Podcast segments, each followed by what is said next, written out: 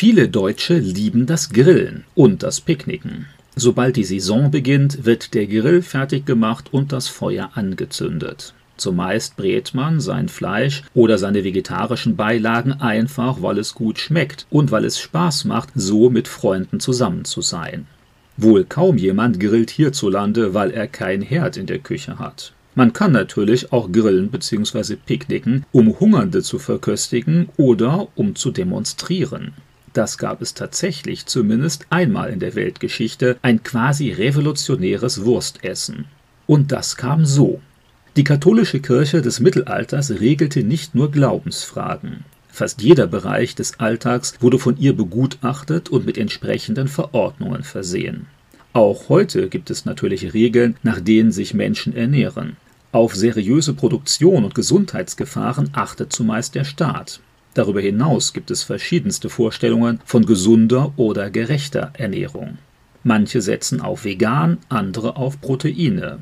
Im ausgehenden Mittelalter spielten neben politischen vor allem religiöse Aspekte beim Essen eine große Rolle. Mönche verzichteten auf luxuriöse Ernährung, weil sie bescheiden leben und sich auf geistliche Dinge konzentrieren wollten. Am Freitag sollten Katholiken auf Fleisch verzichten, weil Jesus an diesem Wochentag hingerichtet worden war. Mehrfach im Jahr waren Fastenzeiten vorgesehen. Auch das primär nicht aus Gesundheitsgründen, sondern aufgrund des Glaubens. Gerade vor den großen christlichen Festen Weihnachten und Ostern sollte man sich ganz besonders an die Geburt Jesu und an seinen Tod bzw. seine Auferstehung erinnern.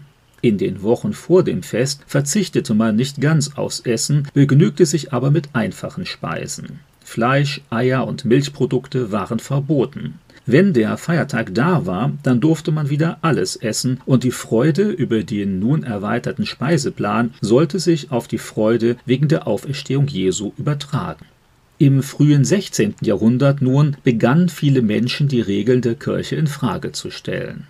Dabei wollten sie nicht den Glauben an sich oder die Bibel kritisieren. Man stellte sich eben nur die Frage, warum die katholischen Würdenträger der Bevölkerung im Namen des Glaubens Dinge vorschrieben, die weder Jesus noch seine Apostel angeordnet hatten. Dazu gehörten auch die häufig als lästig empfundenen Speisegebote. Ulrich Zwingli predigte in Zürich die Anliegen der Reformation, die unter anderem eine konsequente Rückorientierung der Christen auf die Aussagen der Bibel forderte. Viele katholische Traditionen wurden daraufhin hinterfragt und abgeschafft. Zwingli ging es zu Beginn vor allem darum, in der breiten Bevölkerung ein größeres Problembewusstsein für die unbiblischen Forderungen der mittelalterlichen Kirche zu fördern zu diesem Zweck arbeitete er mit einigen jungen, selbstbewussten Bürgersöhnen zusammen, die er dazu überredete, gelegentlich die vollbesetzten Gottesdienste zu stören. Immer wenn der Prediger etwas sagte, das nicht auch von Jesus oder den Aposteln vertreten worden war, sollten sie lautstark Protest erheben und den Prediger zu einer Rechtfertigung drängen damit sollte allen Menschen deutlich vor Augen geführt werden, dass viele katholische Traditionen nicht mit der Lehre Jesu übereinstimmten, auf die sich Kirchenvertreter aber zumeist beriefen. Eine noch heftigere öffentliche Provokation hatte Zwingli mit seinen Unterstützern für Sonntag, den 9. März 1522 geplant, mitten in der Fastenzeit vor Ostern. Der Konsum von Fleisch, Eiern und Milchprodukten war in dieser Zeit streng untersagt. Manche beachteten diese Vorschriften vielleicht nicht und aßen still und heimlich zu Hause, was ihnen passte. Normalerweise interessierte das dann auch wenig und man musste keine Konsequenzen fürchten. Zwinglis Freunde aber trafen sich gut sichtbar in der Druckerwerkstatt im Haus zum Weingarten an der Grabenstraße, nur ein Steinwurf von der Stadtmauer von Zürich entfernt. Im Haus des stadtbekannten Druckers Christoph Froschauer saßen unter anderem der Priester Leo Jud, der Schneider Hans Oggenfuß, der Weber Laurenz Hochrüttinger und der Schuhmacher Nikolaus Hottinger.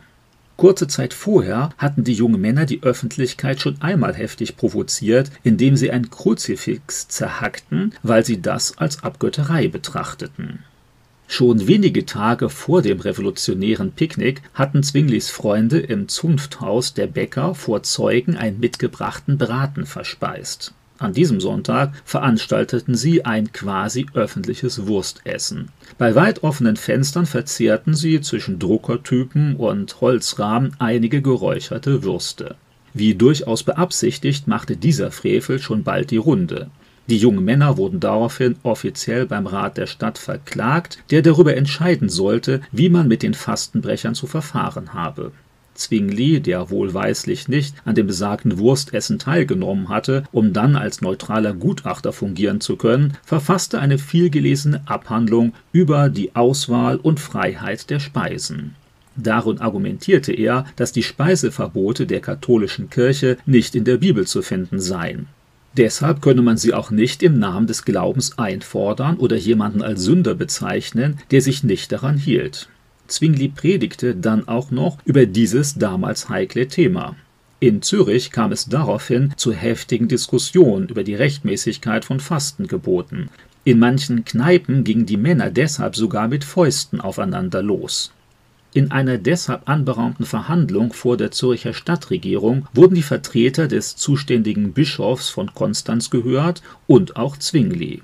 Nach einigem Hin und Her entschieden sich die Ratsherren gegen die kirchlichen Traditionen, die nicht wirklich aus der Bibel begründet werden konnten. Schon bald darauf wurden in Zürich alle religiösen Fastengebote aufgehoben. Für die Reformation der Schweiz war das ein äußerst wichtiger Durchbruch. In den folgenden Jahren wurden nach und nach die Theologie und das christliche Alltagsleben neu durchdacht und reformatorisch geordnet Christoph Froschauer übrigens, in dessen Haus das revolutionäre Wurstessen stattgefunden hatte, druckte zwischen 1524 und 1529 die erste reformatorische Vollbibel, übersetzt vor allem von Ulrich Zwingli und Leo Jud. Bis heute ist sie als Zürcher Bibelübersetzung weithin bekannt Luthers deutsche Übersetzung des Neuen Testaments war zwar bereits 1522 erschienen, die gesamte von ihm übersetzte Bibel erschien dann aber erst 1534